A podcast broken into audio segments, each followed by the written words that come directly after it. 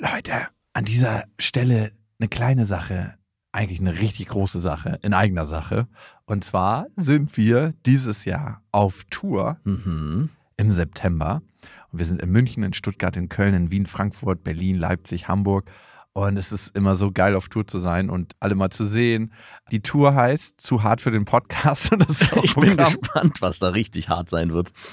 Ja, also es wird viel Interaktion geben, es wird viel zum Lachen geben und die Tour oder das, was dort passiert, entsteht gemeinsam mit euch und ich finde, das ist auch die Magie. Das heißt, bei jedem Tourstop ist es irgendwie anders und Mhm. neu für uns, neu für euch und für uns ist es auf jeden Fall immer sehr, sehr magisch. Also sichert euch jetzt schon die Karten München, Stuttgart, Köln, Wien, Frankfurt, Berlin, Leipzig, Hamburg. Ab jetzt 10% härter und Tickets gibt's ab jetzt auf bestefreundinnen.de und in den Shownotes. Eins, zwei, drei. Ich habe, ich habe lieb. Nein, hat nicht Papa lieb. Weil ich das nicht so mag.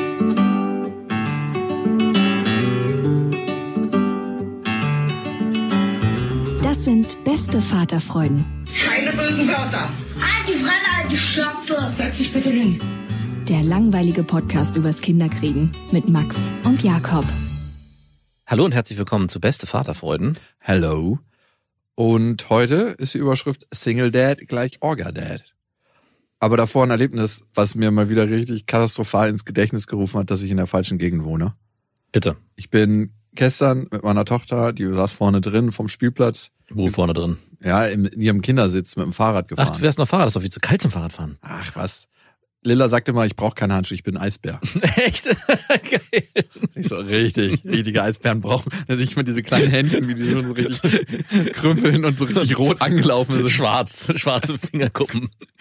Ja, aber du bist ein Eisbär und ein Eisbär braucht keine Handschuhe. Ja, und ich bin mit dem kleinen Eisbär dann durch den Park gefahren. Meine Schwester war mit ihren beiden Kindern dabei und auf einmal höre ich Geschreie am Rand und so ein Tumult, ne? Und ich denke, ich sehe nicht richtig. Da haben die einen Typen mit einem Baseballschläger richtig verdroschen. What? Ja, richtig mit einem Baseballschläger. Einfach volle Lanze rauf. Also mein erster Impuls war sofort dahin zu drehen mit dem Fahrrad. Und dann dachte ich mir, nein, du hast Lilla vorne drin, das kannst du ja nicht machen. Aber Lilla ist doch ein Eisbär. Stimmt.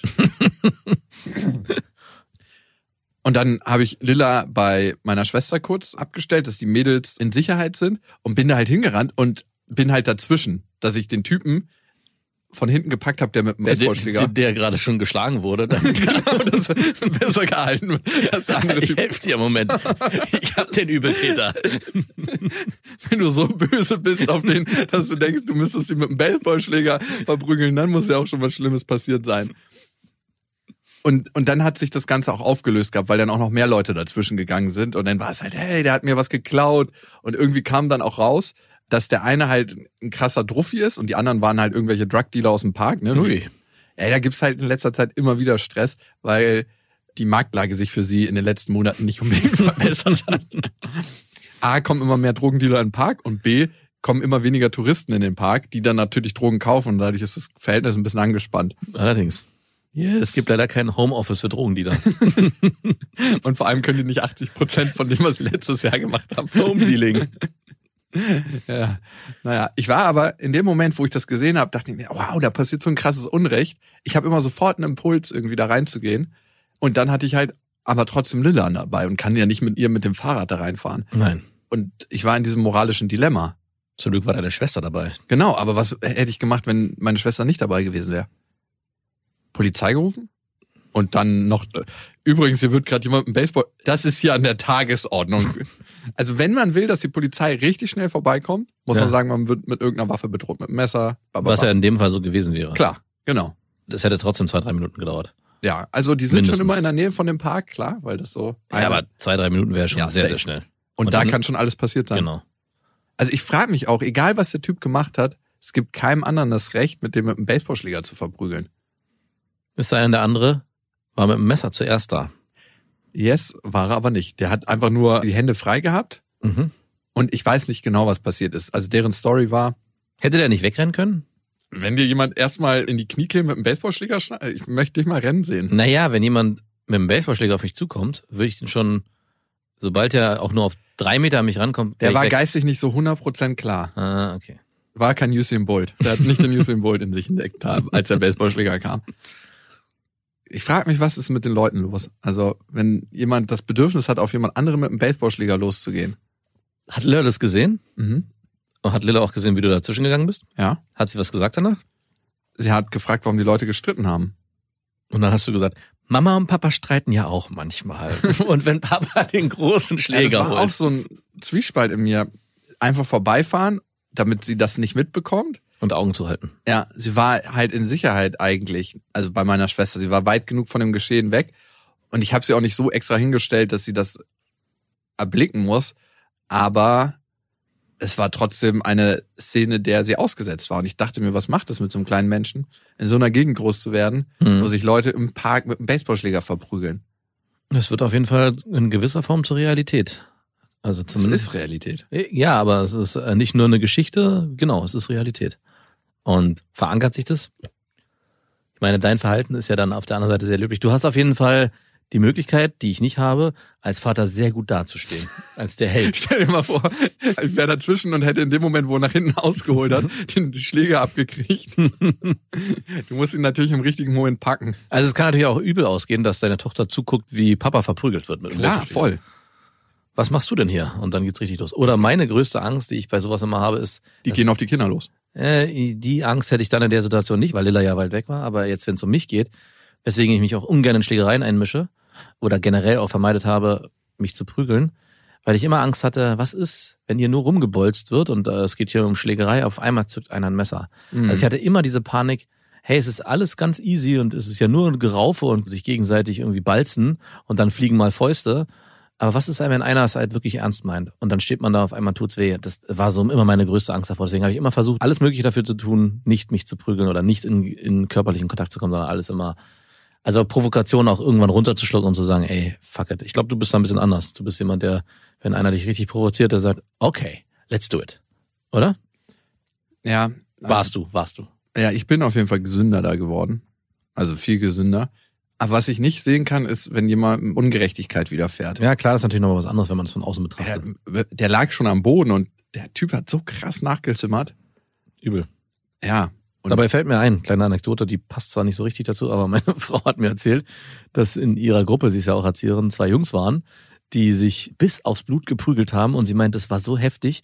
Der eine lag dann weinend auf dem Boden und der andere hat auf ihn eingetreten und auf den Kopf getreten. Ich meine, die sind drei Jahre alt. Na ja, aber da weißt du schon, dass da irgendwas in der Familie schief läuft. So prügeln sich keine Kinder. Safe nicht. Also irgendwas läuft da krass schief, wenn du so ausklingst. Ich hatte einen Bekannten, der hat sich so geprügelt, dass er irgendwann den Kopf von dem anderen genommen hat und auf dem Asphalt geschlagen hat. Immer wieder. Und da ist irgendwas falsch mit dir. Ja, dann ja. Also auch wenn du Kind bist, ist da schon irgendwas Es in gibt eine zumindest, nicht richtige Richtung gegangen. es gibt keine innerliche Regulierung, genau. Genau, und, es die muss irgendwann eine innerliche Regulierung geben. Und die innerliche Regulierung ist, wenn jemand am Boden liegt und die Hände nur noch zum Schutz vor sein Gesicht macht und du einfach mit einem Baseballschläger auf ihn einzimmerst, da, also schon allein einen Baseballschläger zu zücken, Ja. da bist du schon ein Verlierer. Da bist du wirklich für mich an der Verliererfront ganz vorne. es sei denn, er schlägt einen Ball. Ich wollte- in Ball. Ich wollte hier nur mal ein Exempel statuieren. Ja, ich wusste nicht, was in dem Moment richtig ist. Ich merke einfach, dass ich krass impulsartig reagiere. Und wenn meine Schwester nicht dabei gewesen wäre, hätte ich auch gesagt, ich rufe sofort die Polizei, weil das Ja. ist eigentlich immer das Beste. Auch bevor man irgendwo reingeht in Konflikt, Polizei rufen. Ja, also ich wäre, glaube ich, auch in der Situation, wenn ich alleine gewesen wäre, hätte wäre ich auch nicht. Ja, du kannst nicht reingehen. Nee. Das ist ja, der Schutz deines Kindes tausendmal wichtiger als Klar. irgendeine Parkstreiterei. Genau. Also mir wäre es viel heiliger. Also mir ist Lillas Leben viel heiliger als irgendein anderes Leben. Ja. Und wer sagt, jedes Leben ist gleich viel wert? Stimmt nicht. Nein.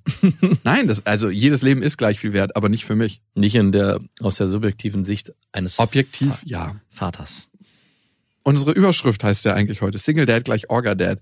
Und ich weiß ja, bei dir ist es so, dass ganz viele Prozesse, die so die tägliche Lebensgestaltung deiner Tochter und deines Sohnes betreffen, von deiner Frau übernommen werden. Ne? Mhm. Und auch super geil übernommen werden. Mhm. Das merke ich immer daran, wie sie Sachen vorbereitet, wenn man zu dir kommt, dass auch super viel schon gemacht ist und du dich so ins gemachte Nest setzt und so. Ja, ja, ich habe da ein bisschen. Du hast überhaupt nichts hier vorbereitet. Also wir hatten ja gerade Geburtstag von Felix und da ist es halt auch schon so, dass sie schon eine Woche vorher mindestens anfängt, sich Gedanken zu machen, eigentlich schon zwei Wochen vorher, wie das alles ablaufen soll, welche Geschenke gekauft werden, wer welche Geschenke organisieren soll, was an dem Geburtstag passieren soll, wie geschmückt wird, was geschmückt wird, was wir mit ihm zusammen machen, welche Spiele wir spielen. Und dann geht's am Freitag, wenn er hatte Sonntag Geburtstag, dann geht's am Freitagabend schon los, so mit den Vorbereitungen. Samstag wird dann auch schon darauf verwendet, zu backen. Und abends wird dann geschmückt. Das ist immer so, wo ich sage, oh, aber die Kinder sind im Bett. Man denkt, jetzt ist Ruhe angesagt. Nein, dann wird zwei Stunden lang geschmückt. Oh nein. Ja. Zwei Stunden lang? Nein, nicht zwei Stunden, aber mit Geschenke verpacken und allem drum und dran, doch. Oh Gott, Und- nee, zu viel. Und dann wird am nächsten Morgen der Geburtstag, aber es ist auch jedes Mal richtig schön. Also die Kinder strahlen übers Gesicht. Also es ist wirklich, jedes Mal denke ich, wow, wie wäre das eigentlich, wenn ich das alles alleine machen müsste? Mir ist gerade eine Sache gekommen. Ich habe an meine Geburtstage gedacht, die ich so gehabt habe in meinem Leben. Und ich hatte nicht einen einzigen Geburtstag, wo es so war. Krass, dass du sagst. Ich habe nämlich auch zu meiner Frau dann gesagt, es ist unfassbar, wie gut und wie schön du das machst. Ich muss mich nämlich immer an meine Zeit in der Jugendhilfe erinnern. Die Kinder, die dort waren, denen habe ich das auch mal gezeigt, wie Marie Geburtstag feiert. Oh Gott, du, ah, du bist richtig Nee, unbarmherzig. ganz, nee, es hat damit überhaupt nichts zu tun. Ganz im Gegenteil. Also Schaut mal, wie Kinder eines bürgerlichen Haushalts hier Geburtstage feiern. Meine Tochter, die macht das so und so. Ich hatte auch gedacht, es wäre im ersten Moment falsch, das zu zeigen. Aber es ist ganz im Gegenteil. Ich wollte sie, wollte sie ja eigentlich an dem Glück teilhaben lassen. Sie wussten ja, dass ich ein Kind habe und äh, haben ja dann auch Fragen gestellt, wie das so abläuft und haben dann auch gefragt, wie läuft der Geburtstag und wie war der Geburtstag. Und haben ihr auch äh, Happy Birthday gesungen. Und deswegen wollte ich dann einfach sagen, guck mal, so ist das gelaufen. Und die haben alle auch durch die Bank gesagt, zehn Jugendliche waren es, sowas haben sie noch nicht erlebt. Nicht mal ansatzweise. Und für mich war das nochmal echt so ein, und jetzt sagst du das auch, nochmal so eine, ein Realitätscheck, dass es eben nicht normal ist. Überhaupt nicht. Nicht alle das machen. Aber ich bin sehr froh, dass meine Frau da sich so drum kümmert und das auch den Kindern diesen Tag so besonders gestaltet. Wie würde dieser Geburtstag aussehen, wenn du dich darum kümmerst? Und das ist mir nämlich genau auch aufgefallen, als du mir erzählt hast vorhin, dass du zu Weihnachten jetzt irgendwie einen Adventskranz basteln willst mit deiner Mutter zusammen mit Lilla, den selber gestalten willst. Das machen wir auch, aber das mache auch nicht ich. Und ich habe dann so drüber nachgedacht, wenn es um solche Sachen geht, was machst du eigentlich? Ich mach da nicht viel, ich mach da gar nichts. Ich mache zwar dann immer mit, aber die ganze Vororganisation läuft immer über meine Frau. Und wie krass es eigentlich sein muss, als Single Dad solche Sachen auch immer mitzudenken, weil es geht ja gar nicht nur darum, die Sachen zu machen, sondern schon im Vorfeld sich zu überlegen, was wäre gut jetzt in dem Alter für meine Tochter, dass sie bestimmte Dinge mitbekommt, nicht nur weil es sie fördert, sondern einfach auch, weil es schön ist, so ein Zuhause zu schaffen über Mhm. solche Aktivitäten wie basteln, wie einen Geburtstag vorbereiten, Ausflüge planen. Und da habe ich echt als Familie mit einer Partnerin an der Seite den Luxus, dass ich mich darauf ausruhen kann, dass sie diesen Aspekt übernimmt.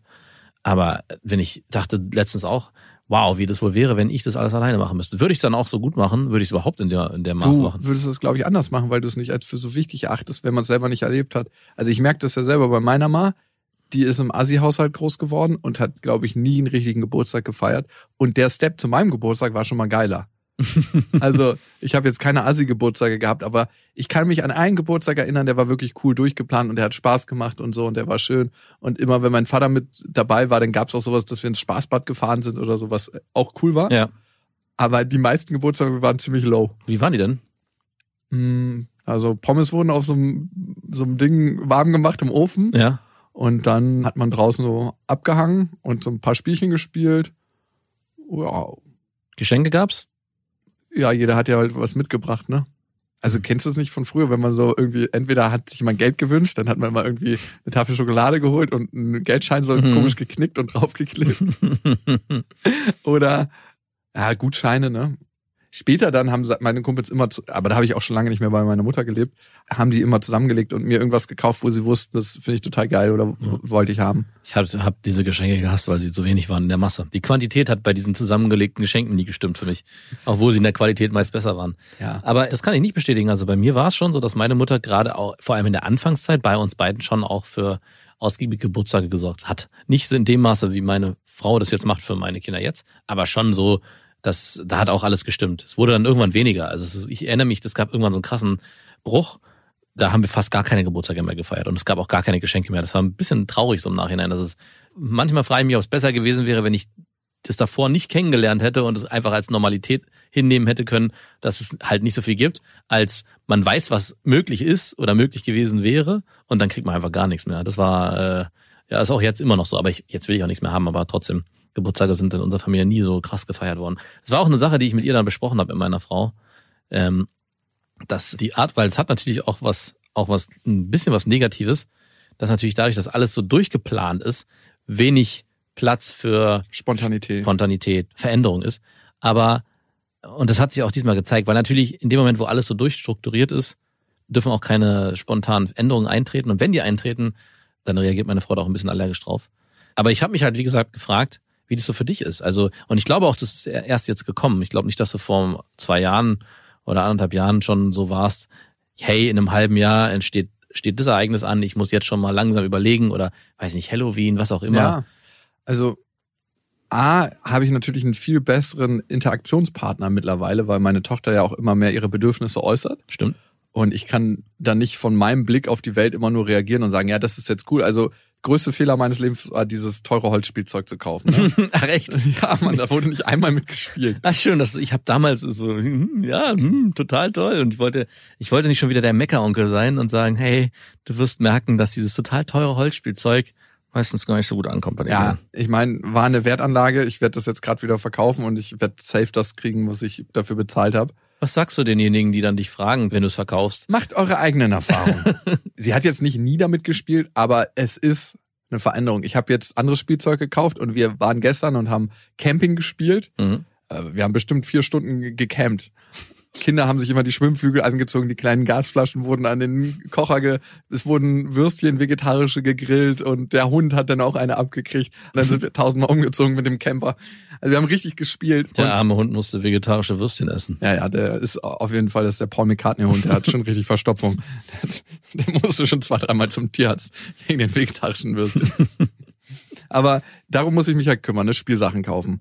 Und mir ist es gekommen, als ich gemerkt habe, wie gerne Lilla bei ihrer Mama spielt, wo alles so schön vorhanden ist und wo sie so ihr eigenes Spielreich hat. Und bei mir ist es halt so, ich stelle mir vor, was cool ist für Kinder, aber was auch gut aussieht in der Wohnung. Mhm. Und habe dementsprechend dieses Holzspielzeug geholt, was sie hasst. was Sie hasst es. ja, ja, hassen. Sie hat gar keine Emotion dazu. Ja. Gar nichts. Also passiert gar nichts. Fe- Fässt sie eigentlich nicht an. Das heißt also, deine Wohnung wird jetzt mehr und mehr auch zu so einem Spielzeugparadies, wo das ganze Spielzeug rumliegt. Ich habe so richtig schöne Holzkisten gekauft, wo das alles verstaut wird, wenn sie nicht da ist. Ah, Was- wart mal ab, es wird der Moment kommen, wo deine Mhm. Tochter, hm, doch, doch. Nein, ich sag dir auch genau warum. Okay, dann sag mich, deine Tochter wird irgendwann ein Spiel aufbauen, zum Beispiel den Bauernhof oder einen Ausflug, Nein. wo die ganze Familie verreist und die werden am Ende nicht nach Hause fahren, sondern sie möchte, dass der, der Ort so bleibt, weil sie am Nachmittag, wenn sie wiederkommt oder am nächsten Tag diesen Ort wieder so vorfinden will. Nein, es ist leider jedes Mal ein Hurricane, der da durchfährt. Was ist das, Das kann sie gerne in ihrem Spielzimmer machen, aber sie spielt ja jetzt viel im Wohnzimmer und auf dem großen Teppich im Wohnzimmer. Ja. Und eine Sache, dieses neue Spielzeug ist mit verdammt viel Kleinkram gekommen, so mit kleinen Messern, mit kleinen Löffeln und kleinen Tellern. Und ich habe schon im Sauger mal so knistern hören, wenn man das nicht vernünftig wegräumt. Weil die Putzfrau kommt halt und dann denke ich mir, die sucht ja nicht vorher den Teppich ab. Ja. Darum muss das schon allein in die Kisten Ah, okay. Und muss vernünftig weggepackt sein. Ne? Und dann mache ich mir natürlich auch darüber Gedanken, was gibt es für ein Freizeitangebot für Lilla. Mhm. Ne? Also was ich total schön fand für mich ist, dass ich Instrumente lernen durfte in meinem Leben. Sehr spärlich Gitarre. Ich habe jahrelang Schlagzeug gespielt. Das war ein eigener Impuls, den ich hatte und den haben meine Eltern dann auch bedient und gesagt, ja, ey, dann geben wir dem Jungen Schlagzeugunterricht. Ja. Ich habe das Gefühl, man muss ein bisschen Gefühl für die Musik entwickeln, bevor man so einsteigt.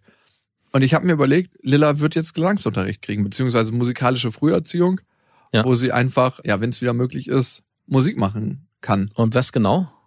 Schon Gesang. Das ist Gesang. das Instrument, was immer dabei ist. Und ihre Mhm. Mama kann richtig gut singen. Ich nicht so, aber ihre Mama. Und ich denke, das könnte in der Familie liegen. Hoffentlich hat sie nicht deine Gene bekommen. A Star was born. Oder ich muss mir natürlich auch Gedanken darüber machen, wie gestalte ich so richtig dröge, regnerische Samstage und Sonntage, wo man nicht so viel rausgehen kann. Ja. Basteln. Basteln ist der Shit. Bastelst du gerne? Boah, geht so. Also ich bastel dann ein bisschen anders. Wir haben jetzt ihr Mama ein Bild gebastelt. Wir haben so Stoffflicken gekauft und haben so verschiedene Materialien eingesetzt und so Augen, die man aufkleben kann. Das wird richtig witzig am Ende. Und dann mache ich immer so mit so einer Glitzerpaste so einen Scheißhaufen hin. Das, dass sie, die verlieren es halt die kleinen Tiere aus allen Öffnungen. Ich baue dann immer noch so kleine Gimmicks ein, die mir Spaß machen und die man nur entdeckt, wenn man das Bild so ein bisschen näher betrachtet. Auf die Ferne ist es ein harmloses Kinderbild und näher betrachtet so. uah. Aber wenn es was gibt, was ich hasse, ist das Basteln. Wirklich? Ja, also nicht selber, also eigentlich so selber irgendwelche Sachen machen, aber mit Kindern basteln. Ich habe keine Geduld, wenn die dann irgendwas kleben müssen und das nicht so wird, wie es sein soll, sondern wenn sie einfach irgendwie kleben, was ja völlig okay ist, da ist meine Frau viel besser drin. Also es ist so, wenn die irgendwie einen, was zusammenkleben sollen, was dann am Ende nach irgendwie aussehen soll oder was irgendwo draufkleben. Ja. Vor allem Felix, das wird natürlich nie, nicht mal ansatzweise so, wie es sein soll. Es geht ja dann am Ende ich auch. Und ich hasse das. Ich Du machst mir mein ganzes Bild kaputt, wenn du jetzt da rummalst und irgendwas raufklebst. das hatte ich auch schon, wenn ich dann irgendwie nebendran male, wenn meine Tochter oder mein Sohn malt und ich bin da schon irgendwie so in meinem Jum und mal ganz ordentlich und dann so, Papa, darf ich auch? Und so, äh, nein, das ist mein Welt. Und dann fangen fangen sie trotzdem einfach an, in meinem Bild rumzumalen. Da wäre ich richtig zornig, ey. Und dann lasse ich es natürlich zu, aber denk so, hm, du hast doch dein eigenes Blatt, mal doch auf deinem verdammten eigenen Blatt deinen Scheiß. Bei dir sieht scheiße aus, bei mir sieht's gut aus. Ja, oder ich mal dir eine Sonne. Nein, malst du nicht. Du malst mir bitte keine Sonne, nicht so eine hässliche Krebelsonne. Oder ich habe heute Morgen Luftmatratzen für unsere Figürchen ausgeschnitten aus so einem ähm, Schaumstoff ähm, Stoff, ne? Ja. Damit die Figürchen Luftmatratzen haben, weil sie haben Schwimmflügel. Und Lilla wollte dann auch zwei Luftmatratzen ausschneiden und die sind einfach mal mega hässlich geworden. und ich kann es fast gar nicht ertragen, in diesem perfekten Spielzeug diese zwei hässlichen Luftmatratzen zu haben. Aber die werden wahrscheinlich am meisten benutzt. ja, die sind schon richtig used. Verdammt. Genau das ist halt meine Aufgabe, ne? So ein, so ein Zuhause für sie zu kreieren. Mhm. mit allem drum und dran, was halt dazugehört, auch kochen und und Menschen einladen, mit denen sie spielen kann, wie es halt möglich ist gerade. Klar, also ich versuche alles zu machen, dass es ihr einigermaßen gut geht. Und ich habe mich gefragt, was was will ich für sie kreieren? Ne? Was ist deine Grundmotivation, wenn es um deine Kinder geht? Willst du sie mehr vom Schlechten bewahren oder mehr mit dem Guten in Berührung bringen? Wie meinst du das? Oder was wäre da ein Beispiel? Es gibt ja manche Sachen, die man macht, weil man sie vor dem Schlechten bewahren will. Also wenn man sie nicht dahin gucken lässt, wenn sich zwei Leute mit einem Baseballschläger prügeln Ah. im Park, dann willst du sie vor dem Schlechten bewahren. Hm. Und wenn du sagst, du möchtest ihr was Schönes zum Spielen holen, dann willst du sie mit dem Guten in Berührung bringen. Was ist mehr Teil deiner Erziehung? Äh, auf jeden Fall nicht vor dem Schlechten bewahren. Also wir hatten ja bei uns die Situation, dass ein Hase auf einmal auf der Straße lag, halb durchgeteilt und blutig. Die Nachbarn gegenüber meinten, oh Gott, was ist das schnell? Lass uns das schnell wegräumen, bevor die Kinder das sehen. Und ich so, Moment mal, ein toter Hase. Es wird nichts Besseres geben, wenn ich meinen Kindern davon erzähle, die werden sofort fragen und wollen den sich angucken. Und genauso war es. Meine Tochter ist barfuß im Schlafanzug rausgerannt und hat sich diesen halbtoten Hasen angeguckt und war total fasziniert davon. Und natürlich ging es danach auch um Thema Tod und so. Und das habe ich dann auch mit ihr aufgearbeitet. Und wir haben ein Buch gekauft irgendwann mal. Das habe ich ihr dann vorgelesen. Da geht es auch um einen Maulwurf, Onkel Maulwurf, der irgendwie geht. Und eine Maulwurffalle mit Elendig so einem. Haken rausgezogen wird. Und da will ich es überhaupt nicht bewahren. Ganz im Gegenteil. Das ist auch ein Schutzmechanismus, der, glaube ich, falsch ist, seinen Kindern Sachen vorzuenthalten, die mit der Normalität und der Realität zu tun haben. Natürlich zeige ich ihnen jetzt keine Kriegsbilder aus, aus, aus Syrien oder so, aber was Guck mal, du hast nicht aufgegessen. so geht's den armen Kindern dort. Aber alles, was bei uns passiert und alles, was sie vor allem selbst persönlich interessiert, also wenn sie auf mich zukommt und sagt, hey Papa, wie ist denn das, wann, wie meine, meine Freundin in der Kita hat gesagt, wir werden irgendwann alle sterben, stirbst du auch? Und dann sage ich, na ja, natürlich und berede mit ihr darüber und versuche ihr das so zu erklären, dass sie keine äh, irrationalen Ängste davor entwickelt, sondern es in ihrer Welt verstehen kann. Ja, Lilla meinte letztens, Oma ist tot. und das ist die Oma, die noch lebt. Und ich bin dann immer so, dass ich denke, ist Oma jetzt in dem Moment gestorben und darum sagt sie das überhaupt? Also ich denke mir immer, dass Kinder so besser prophezeien können, was passiert. Dass sie so eine äh, sensible Antennen haben, die das spüren. ja, Wenn- Oma ist tot. Ich so, also meines Wissens lebt sie noch. Aber Oma geht es sehr schlecht. Und ich so, ja, das könnte man so sagen. Sie hat auch bei so einem großen Familienfoto letztens gefragt, wo sie ist auf dem Familienfoto. Ach echt? Ja, und sie war halt noch nicht geboren. Ah. Und dann habe ich als erstes gesagt, du bist nicht da. Du bist noch nicht da. Wo bin ich denn? Du bist einfach noch nicht da. Du hast noch nicht existiert. Und was hat sie darauf reagiert? War ich im Kindergarten? du warst auch nicht im Kindergarten. Dich gab's da noch nicht. Wie krass schwer ist das zu erklären, Ja. dass jemand nicht existent war. Also ich glaube, ich hatte sowas ähnliches auch, als ich durch alte Fotos gegangen bin. Und da war es halt ganz einfach zu erklären, weil ich durch die Reihenfolge der Fotos, die wir uns angeguckt haben, konnte ich dann zurückgehen, guck mal, hier waren Mama und Papa noch alleine ohne euch, aber es war auch meine große Tochter. Also mein Sohn, dem hätte ich es auch nicht erklären können, merke ich gerade. Also Marie kann ich das erklären mit fünf Jahren, die versteht es dann schon einigermaßen. Ich kapier's selber nicht. Aber ja gut, wenn man so dran geht, verstehe ich es auch nicht. Aber ne, mein dreijährigen Sohn, der kapiert es nicht. Der kapiert ja schon nicht, wenn Mama duschen geht und morgens liegt er im Bett und weint und ich sag Mamas duschen, fängt da an zu weinen. Nein, Mama will kommen. Selbst das versteht er zwar, aber da würde noch zusätzlich der Trotz hinzukommen, wenn ich ihm sage, du hast doch nicht existiert. Ich will aber nicht. Ich will aber existieren. Und es stimmt ja auch nicht ganz. Sie hat ja schon ein Stück weit existiert. Also die Eizelle von ihrer Mama war ja schon angelegt. Die waren nur noch nicht befruchtet. Oh. Das ist auch das Krasse, wenn wir uns fragen, wie Epigenetik funktioniert, also dass über eine Generation hinweg sich genetisch etwas verändert und dass wir zum Beispiel die Angst unserer Mutter in den Genen mitbekommen. Mhm. Wie funktioniert das? Alles, was deine Mutter von Geburt an erlebt hat, bis zu dem Zeitpunkt, als du geboren wirst, hast du miterlebt. Hm. Auf Zellebene. Wow. All ihre Ängste, all ihre Glücksmomente hat die Eizelle miterlebt, die in deiner Mama angelegt war. Mhm. Ich habe mich immer gefragt, wie kann das sein? Ich habe ja schon richtig krasse Gespräche mit Menschen geführt, die sehr, sehr traumatische Erlebnisse hatten. Ja. Ich habe mich immer gefragt, wie kann das sein, dass das an die nächste Generation weitergegeben wird, ohne dass da im Haushalt drüber geredet wird? Das eine ist natürlich, dass eine Sozialisierung stattfindet. Also in dem Moment, wo ein traumatisierter Mensch dich erzieht, schlägt sich das nieder auf die Erziehung. Ja. Aber das andere ist, dass es halt dir mitgegeben wird, weil deine Eizelle schon diese Angst erlebt hat. Hm. Ihr habt natürlich die Möglichkeit, diesen Podcast zu abonnieren, damit verpasst ihr keine Folge mehr. Es geht auf Amazon Music, auf Spotify, auf Deezer und natürlich auf iTunes. Und auch genau da könnt ihr eine Bewertung hinterlassen. Da freuen wir uns immer sehr drüber.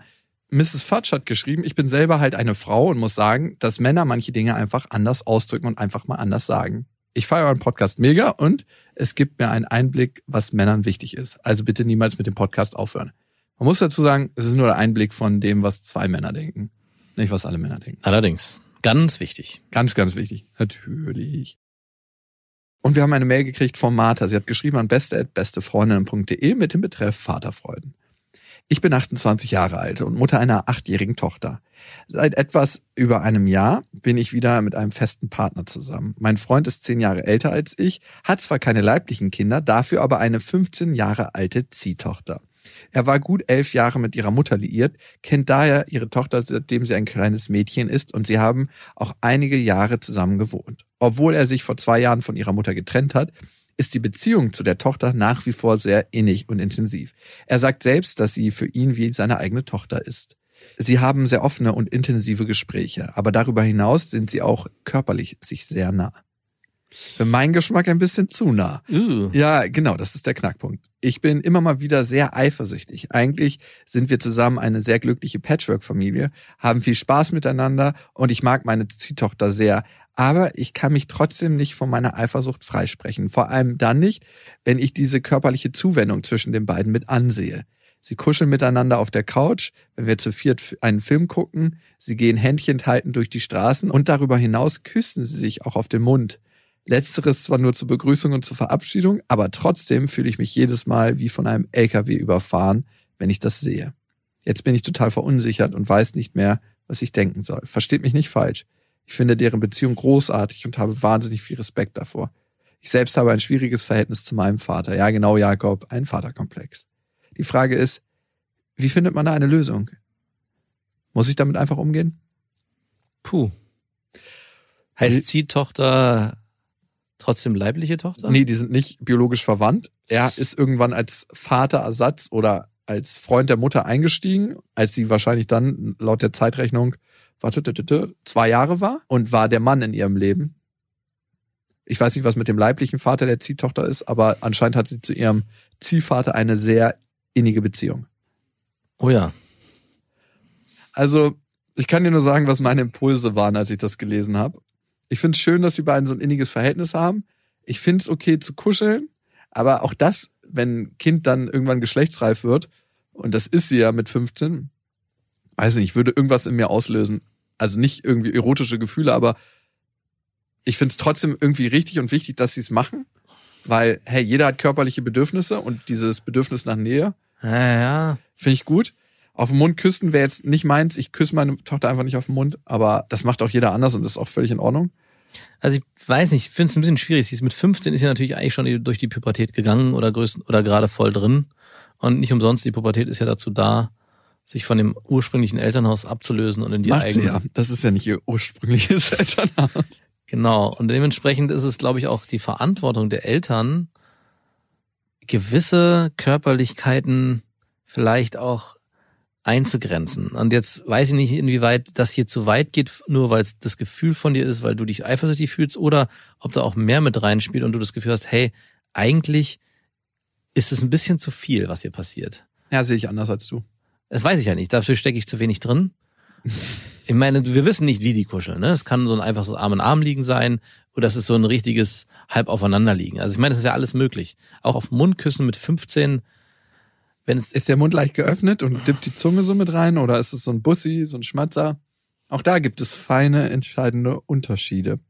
Ja, was Max gesagt hat, finde ich völlig richtig. Also du musst gucken, ob deine Antennen aufgrund der Körperlichkeit anspringen, die sie beide miteinander pflegen und die du vielleicht als nicht gesund in der Vater-Tochter-Beziehung erachtest? Oder ist es ein Thema, was bei dir anspringt, dass du dir das eigentlich für dich auch gewünscht hättest, Genau. weil du anders mit deinem Vater aufgewachsen bist und weil dein Vater vielleicht so nicht da war, wie du dir das gewünscht hättest? Und dass du jedes Mal daran erinnert wirst, wenn du die beiden siehst, in dieser innigen Zweisamkeit und dieser Wunsch und dieser Schmerz an den verlorenen Vater jedes Mal wieder wach wird. Mhm. Und das letzte ist natürlich, was unmittelbar damit verbunden ist, ist deine Beziehung zu deinem Freund. Die wird ja nicht in Frage gestellt durch das gute Verhältnis, was die beiden miteinander haben. Aber in der Partnerschaft, in der aktuellen, spiegelt sich ja auch immer ein bisschen das Verhältnis mit dem Vater, was du hattest, wieder. Und auch da gibt's diese schmerzhafte Erinnerung dann, ne? Ähm, also das zu unterscheiden und auseinanderzukriegen, das ist relativ krass. Das mit dem Körperkontakt zwischen den beiden sehe ich übrigens ein bisschen anders als du. Wenn das Bedürfnis der Tochter, seiner Ziehtochter so da ist, sich das abzuholen von ihm, finde ich das ehrlich gesagt in Ordnung. Also Genau, auch und das, hat Grenzen, ne? Da, da tue ich mich gerade ein bisschen schwer, weil ich versuche, ich will jetzt die Mail mal ausklammern oder die Situation aus der Mail, sondern ich versuche die ganze Zeit nicht auf mich zu beziehen und zu gucken, was wäre jetzt, meine Tochter ist 15 Jahre alt. Wie würde ich mich als Vater verhalten, auch mit dem Wissen, dass sie ja mit 15 wahrscheinlich auch schon Interesse an Jungs oder vielleicht Mädchen haben wird, also ihre Sexualität kennenlernen will und ist es nicht vielleicht sogar so, dass dadurch, dass ich mich als Vater nicht genügend abgrenze, ihr auch in gewisser Form die Möglichkeit nehme, sich selbst kennenzulernen und sich auch aktiv beteiligt oder daran bemüht, andere Jungs kennenzulernen, die vielleicht dieses Bedürfnis, was sie innerlich spürt, dort auszuleben. Du Also hast alles, was du brauchst, das kriegst du von mir, deinem Ziehvater. ich, bis, ich will es nicht unbedingt auf den Ziehvater ziehen, aber es ist doch in gewisser Weise schon so, dass in dem Moment, wo ich als Vater gewisse Bedürfnisse in der Intensität befriedige, muss sie sich nicht von außen holen. Aber Also- ist das nicht vielleicht auch gut, dass sie sich bestimmte Sachen nicht von außen holt? Weil, ey, ganz ehrlich, wenn du 15, 16 bist, heißt Körperlichkeit auch meistens Geballer. Weil Ja, da, genau, das ist natürlich der, der, der, der schmale Grad. Also wir müssen, natürlich abwägen, schicke ich meine Tochter los und sag, hey du, hol dir das bei den Jungs. die einzige Zärtlichkeit, die du von mir kriegen wirst, ist mein Lachs. so, von wegen, ja, weil das ist ja, ich meine, warum sind manche Menschen so krass in der Partnerwahl, dass sie so exzessiv andere Menschen konsumieren? Weil die einzige Art der Berührung, zumindest in Nordamerika und auch in großen Teilen von Europa, Sex ist. Und jeder Mensch braucht Berührung. Ja, genau.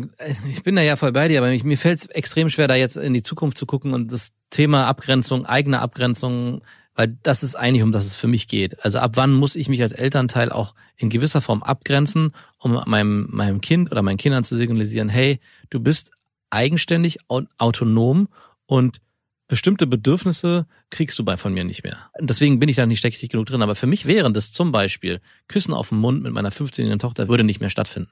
Das wäre für mich Nur wenn dann- du sie von der Party abholst. auch mit meinem Sohn nicht. Also sie, das sage ich jetzt. Er weiß, was in 15 Jahren ist und ich denke, das ist doch ganz normal. Obwohl in 15 Jahren wäre schwierig, da wäre sie 18. Also Es 12 gibt so einen geilen Film. Ich weiß nicht mehr, ich glaube, Mark Wahlberg spielt da drin mit. Da spielt der Mark Wahlberg so einen harten Daddy und der andere ist so ein super weicher Daddy und die holen von dem super weichen Daddy den Vater vom Flughafen ab und das erste, was sie machen, ist sich auf den Mund zur Begrüßung küssen und so richtig lang so. und ich dachte mir, so bezeichnen. Also ich, also mega schwer zu beantworten. Ich habe auch so diesen Jugendhilfeblick da drauf. Der geht auch gleich immer in so eine Missbrauchsrichtung. Ja, nee, der war ja Missbrauch hat ja kaum stattgefunden. You fucking liar. Nein, äh, mit Missbrauch, wir hatten ja wenig Missbrauchskinder und trotzdem war da Abgrenzung ein ganz wichtiges Thema. Also nicht auf körperlicher Ebene, auch einfach emotional. Und Genau. jetzt ist es bei den einigen Kindern natürlich so, dass man sich emotional nicht in der Form abgrenzen sollte wie professionell in der Arbeit in der Jugendhilfe. Aber körperlich glaube ich schon, dass es als die Aufgabe ist von Eltern ab einem bestimmten Punkt zu sagen, Kuschler gibt's hier nicht mehr. es gibt bestimmte Bedürfnisse, die du noch hast, die ich auch befriedige, aber bestimmte Sachen, da ziehe ich eine Grenze. Und ich glaube für mich, kann ich nur so beantworten, wäre die Grenze hier erreicht bei dieser geschilderten Mail. Fändest du es heute komisch, mit deinen Eltern zu kuscheln? Ja, und ich erinnere mich, vielleicht bin ich auch gestört. Ich erinnere mich an meine erste große Liebe damals, die war 18 oder ich war, oder 19 waren wir beide. Da kam der Opa doch immer ins Badezimmer Genau. und hat sie abgeräumt. Aber das war die, die eine, die war sehr komisch. Aber auch komisch war, es gab einmal einen Abend, wo wir zu ihr nach Hause gegangen sind und ihre Eltern waren da. Und ihr Vater saß auf so einem, kennst du diese Stühle, diese Sessel, die so nach hinten klappen und Ja. dann die Beine hochgehen? Genau. Und auf so einem Stuhl saß der so halb liegend.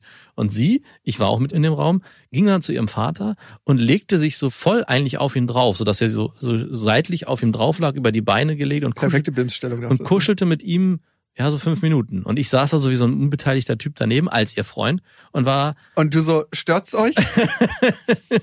und war so irritiert und dachte auch so, hey, Moment mal, die ist 19 Jahre und kuschelt jetzt so mit ihrem Vater. Irgendwas hat sich mir da quergestellt. Es- Da war nichts Sexuelles, aber irgendwie war mir das doch zu nah. Also als ob man in dem Alter, um es so zu sagen, für mich war, in dem Alter kuschelt man so nicht mehr mit seinem Vater. Punkt. Das ja, vielleicht ist es deine Realität. Also Genau. ich frage mich auch, also wann darf man das letzte Mal bei seinen Eltern im Bett übernachten? Wie alt warst du, als du das letzte Mal bei deinen Eltern im Bett übernachtet hast? 21. Nein, nicht als äh, du besoffen auf einer Party äh, warst und deine Eltern nicht zu Hause. Ich weiß es nicht, aber wahrscheinlich so irgendwie in acht, neun oder so, nicht viel älter. Findest du das Bett deiner Eltern eklig oder okay? Hm, jetzt, heute? Mhm. Okay. Da schlafen zwei alte Menschen drin, weiß ich. Ha, okay. Nee, ich würde da nicht gern drin schlafen, nee. Nee? Hm. Nee, ist nicht. Also nicht eklig, aber es ist, nee. Meine Eltern haben auch sehr viel Decken und Kissen und Teppich. Also nichts für Leute mit alles viel Hausstaub. zu viel. Genau, ist, überhaupt nicht. Das ist immer so viel. Nee. Ih, Ich hasse es, wenn so tausend Kissen im Bett liegen. Und auch noch über die, hinten über dem Bettrand liegen. Oh, auch noch eine nur zusätzliche Decke. Wut. Oh, ja, genau, nee, nee. Nee, nee, nee. Schön klare Flächen, Genau. ein Kissen, mehr nicht. Okay. Acht oder neun warst du. Ich habe einen Kumpel gehabt, der hat bestimmt bis 16, 17 bei seiner Mutter im Bett geschlafen. Hm. Wir haben ihn auch immer verarscht für seine Mama. Die kam halt auch immer zu jeder unpassenden Gelegenheit rein und hat irgendwelche Schnittchen gebracht und hat so eine Nuckelflasche getrunken, wo mal Kava drin war. Also der war wirklich äh, 14, 15 hat er diese Kava-Nuckelflasche noch getrunken und seine Mutter hat halt so übertrieben große Brüste. Und immer wenn sie aus dem Zimmer waren, haben wir so zu ihm gesagt, hey, können wir die Milch nicht einfach direkt trinken? Wie war das für ihn? Ach, Ja, der meinte, er, das mache ich ja nachts eh schon immer. nein, er kannte uns ja und wir haben uns die ganze Zeit irgendwie geneckt und verarscht. Und hat dann und hat zwischen den Sätzen an seiner Kaba-Flasche genuckelt. Ich kenne diese Kaba-Tasse, die hatte ich auch. Er war, nee, nee, es war eine wirkliche Nuckelflasche. Er hat gesagt, Nein. Mama Nuckelflasche? Wirklich, Der hat einen krassen. Ödipus-Komplex. Natürlich, der hat ein krasses ödipales Verhältnis mit seiner Mutter gelebt. Und der Vater kam immer nach Hause und hat sich vor die Glotze gehangen, also sofort. Hm. Und dicht dran, der hatte, glaube ich, so eine Dioptrien von 14 oder so. so richtig 40 Zentimeter vor dem Bildschirm, hat immer irgendwelche Klassikkonzerte gehört und so mitdirigiert. Ne? Immer wenn Oh man da reingekommen nein, ist. das hat mein Opa gemacht. Das fand ich immer so gruselig. So Beruf verfehlt. Du hättest doch eigentlich Dirigent werden sollen. Das ist alles schon passiert im Fernsehen. Du musst nicht mitdirigieren. Und der hat dann auch immer nur so, wenn man so reingekommen ist und Hallo gesagt hat, weil man war ja höflich, ne? So, ja, und dann war, war es ihm auch schon viel zu lästig, weil man ihn bei seinem Konzert unterbrochen hat. und dann ging es auch direkt vor die Glotze bei meinem Kumpel. Und die Mutter hatte so eine Durchreiche zu seinem Fernsehzimmer aus der Küche direkt und hat dann immer alles gereicht. Und manchmal ist sie dann auch, wenn sie sehen wollte, was wir tatsächlich machen, mit so einem Tablett reingekommen mit Schnittchen und so. Nackt. Also die war wirklich, ja, die war schon damals ein bisschen drüber für uns, ne? Hm. Ich meine, wir waren 14, 15, 16, so wie die Ziehtochter jetzt von Marthas neuem Freund. Also klar, stellst dir schon mal vor, wie wär's mit so einer älteren, reifen Frau, aber die war da schon drüber, da wusstest du schon, sobald die anfängt zu schmitzen, verläuft das Picasso-Bild in ihrem Gesicht zu, zu einer unerträglichen Grimasse. Und startet, also das sind Bilder, die du nie vergisst als Kind. Das wären nicht die ersten sexuellen Erfahrungen, die ich hätte machen wollen. Und einmal hat sie uns auch verpetzt bei der Polizei. Oh nein. Doch. Weil ihr, was Ja, habt ihr gemacht? Haben, wir haben mit einer Paintball-Gun direkt neben Leute geschossen, damit die so denken, das ist Blut, was auf den Asphalt kommt. wir so kleine Paintball-Guns. Ja, und dann kam halt die Polizei und sie so direkt, ja, die Jungs sind oben. Wir sind nicht oben, hier gibt's keine Jungs. Aber wir haben nie einen angeschossen, muss man auch dazu Na, sagen. ihr habt nie, ihr habt nie getroffen, ihr habt einfach immer. Nein, nein, wir haben auch nicht versucht zu treffen. Aber ey, ganz ehrlich, das waren billige Paintball-Guns. Da hättest du schon mal einen Querschläger geben können. Das zieht halt übelst. Und wenn du das- das ins Auge kriegst, bist du blind. Ja. Also war richtig dumm, aber es war so. Okay, Martha, wir wollen ja für dich irgendwie was finden, wie du damit besser umgehen kannst. Also das erste ist, glaube ich, wenn du den Schmerz akzeptierst, zulässt, dass dein Verhältnis mit deinem Vater war, wie es war und damit besser umgehen lernst, wird sich auch ein Stück weit der Konflikt, glaube ich, auflösen, den du hast mit deinem Freund im Umgang mit seiner Ziehtochter.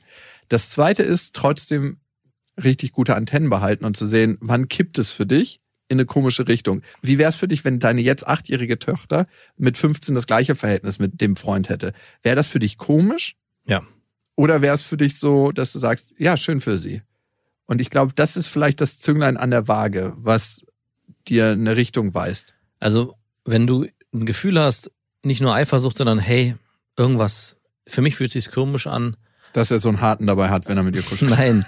Aber ich glaube, es wäre nicht verkehrt, ihn auch mal darauf anzusprechen. Ja, ein gutes Gespräch. Ein offenes Gespräch darüber zu führen und vielleicht auch darüber herauszufinden, hey, hier ist einfach gar nichts dabei, ich habe mir ganz umsonst Sorgen gemacht, vielleicht geht dann auch die Eifersucht ein bisschen weg. Oder vielleicht erkennt er das auch selber an und sagt, okay, äh, ich muss meiner neuen Partnerin vielleicht auch ein bisschen mehr Aufmerksamkeit schenken. Ich finde es auch irgendwie ein bisschen verständlich, wenn man zusammen auf der Couch sitzt und dann kuschelt die Tochter, die 15-jährige Tochter mit dem Vater und nicht mit der neuen Partnerin. Also die sind ja jetzt nicht irgendwie seit alle 15 zusammen kuscheln. Aber ich meine, du hast ja noch einen anderen Blick darauf, vielleicht aus deiner Zeit aus der Jugendhilfe. Wie würdest du sowas bewerten, wenn du tiefer drin stecken würdest? Ich meine, wir stecken nicht tief genug drin, um das wirklich bearbeiten zu können, das Thema.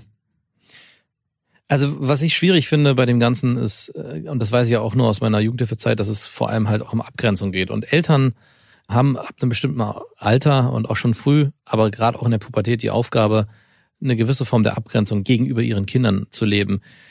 Gerade in der Pubertät wissen Jugendliche und Kinder nicht so richtig, wo ihre Grenzen sind. Sie versuchen durch Widerstand gegenüber dem Elternhaus, äh, durch Streits sich loszulösen und eben in die Adoleszenz, also sich ins Erwachsenenalter zu begeben. Und in der Phase ist es auch sehr wichtig, dass die Eltern noch klarer, noch abgegrenzter sind als davor. Und auch bei Körperlichkeiten bin ich der Meinung, muss da eine Klarheit stattfinden. Also ich glaube, es ist sogar die Aufgabe der Eltern, sich so in so eine klare Linie zu fahren, die weg davon ist, dass Körperlichkeiten sich in der Form von den Eltern geholt werden können. Wie gesagt, ich stecke in dieser Situation nicht drin und es ist auch nochmal ein gesonderter Fall, ist die Ziehtochter etc. Aber von dem, was ich so aus meiner Berufserfahrung mitbekommen habe, weiß ich eigentlich, dass es extrem wichtig ist, dass Eltern oder auch Betreuungspersonen oder Bezugspersonen, dass die die Grenze vorgeben und die die Klarheit vorgeben und die dadurch den Kindern und Jugendlichen mitgeben, wo sie ihre Grenze spüren können. Also, dass sie merken, hey, hier ist für mich Schluss, hier geht's nicht mehr weiter. Ich muss mich auf mich berufen und es ist ein ständiger Kampf von Tag zu Tag, neu auf neu. Und in dem Moment, wo man das als Eltern nicht macht, sondern die Grenzen verschwimmen lässt, haben die Kinder extreme Probleme, sich selbst im Leben zu orientieren und selber für sich zu erkennen, wo sind meine Grenzen, die ich dann selber für mich finden muss. Das ist hier noch okay und das ist schon wieder ein bisschen komisch. Ja, und man ist ja auch in der Verantwortung, weil man in einer anderen Machtposition ist als Erwachsener, als, als Jugendlicher. Am Ende geht's genau auch um Macht und um Kontrolle. Also die Gefahr hier ist, dass ein Erwachsener natürlich die Person ist, dem die Kinder am meisten vertrauen.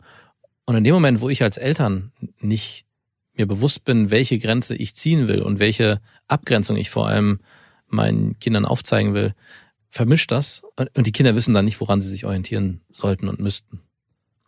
Also, wie gesagt, aus dieser Geschichte gehen zu wenig Informationen hervor, als dass ich da jetzt genau was zu sagen kann. Aber mein Gefühl sagt mir, dass es eigentlich schon die Aufgabe ist, auch von einem Ziehvater, hier nochmal genau drauf zu gucken, in welchem Alter ist meine Tochter, in welchem Entwicklungsstand ist meine Tochter, auch ganz wichtig. Es kann natürlich sein, dass sie aus welchen Gründen auch immer vielleicht noch gar nicht 15 Jahre alt ist, sondern vielleicht noch etwas jünger und dementsprechend auch noch ein viel stärkeres Bedürfnis nach körperlicher Nähe hat. Aber was mir besonders aufgefallen ist, ist, dass beim Spazierengehen in der Fußgängerzone, dass die beiden immer Händchen halten, durch die Gegend laufen. Und wenn ich mir das so vorstelle, dass es durchgehend passiert, ist das eigentlich eher ein Signal für, hey, es ist nicht nur eben mal so, hey Papa, kann ich deine Hand und wir laufen mal zehn Minuten, sondern es ist eher wie so ein Pärchenverhältnis. Wir laufen als Paar, wir gehören zusammen, zwischen uns kann niemand kommen. Und darum geht's so ein bisschen für mich. Zwischen uns kann niemand kommen und du bist. Auch nicht der neue Freund von der Tochter. genau, und auch nicht die Partnerin des Lebensgefährten. Und ich glaube, deswegen ist dieses Gefühl der Eifersucht auch berechtigt, weil es gibt dann einen Grund, eifersüchtig zu sein. Es gibt jemanden, der so eine Mischform eines Partners eingenommen hat. Und das kind ist die, und Freund. Kind. Nämlich Ah, das wissen wir nicht. Also genau, das ist ein Gefühl, was aufkommen kann aufgrund der spärlichen Informationen, die wir haben, aber wir wissen es am Ende nicht. und ihr wisst ja, es gibt kein richtig oder falsch. Bei Körperkontakt ist, hört sich das irgendwie falsch an, der- das Ende. Macht's gut. Das waren Beste Vaterfreuden mit Max und Jakob. Jetzt auf iTunes, Spotify, Deezer und YouTube. Der 7-One-Audio-Podcast-Tipp. Hallo, ich bin Lynn. Und ich bin Leo. Ihr kennt uns vielleicht schon vom True Crime Podcast Mord auf Ex. Eigentlich sprechen wir da ja jede Woche über Verbrechen. Aber da gibt es ja noch ein anderes Thema, das die Menschen und uns schon immer fasziniert hat. Die Liebe. Krasse Geschichten, die wirklich passiert sind. Bonnie und Clyde zum Beispiel. Cleopatra und Caesar Oder Diana und Charles. oder halt Camilla. Liebe gibt's bei True Love aber auch nicht nur im klassischen Sinne. Es geht auch um Familie, um die Liebe zum Beruf oder sich selbst oder Freundschaft. Am besten sind ja auch eh die Filme, wo dann am Ende steht, nach einer wahren Begebenheit. Das sind so Geschichten, die kannst du dir eigentlich gar nicht ausdenken. Ja. Und das gibt's jetzt eben als Podcast. Und das Ganze heißt True Love. Ja, der Name sagt's eigentlich schon. Aus True Crime wird True Love. Krasse Geschichten, Plot-Twist und verrückte Protagonisten. Es ist also in anderen Worten ein Podcast für alle, die True Crime hassen, aber auch für alle, die True Crime lieben. Macht euch bereit für ein neues Podcast-Genre, True Love. Oh, ich kann es gar nicht abwarten, euch die Geschichte zu erzählen von zum Beispiel dem Jungen, der nach seiner Mutter gesucht hat. Jahrelang, auch wenn ich wahrscheinlich dabei heulen werde. Oder die Geschichte von Sissy. Also der Film ist nichts dagegen. Ab dem 20. Oktober, überall wo es Podcasts gibt, True Love. Echte Geschichten, wahre Liebe. Voller Werbespruch, oder? Ja, aber es ist ja auch schön. Der Podcast macht ja glücklich. Ja, deswegen jetzt am besten direkt abonnieren.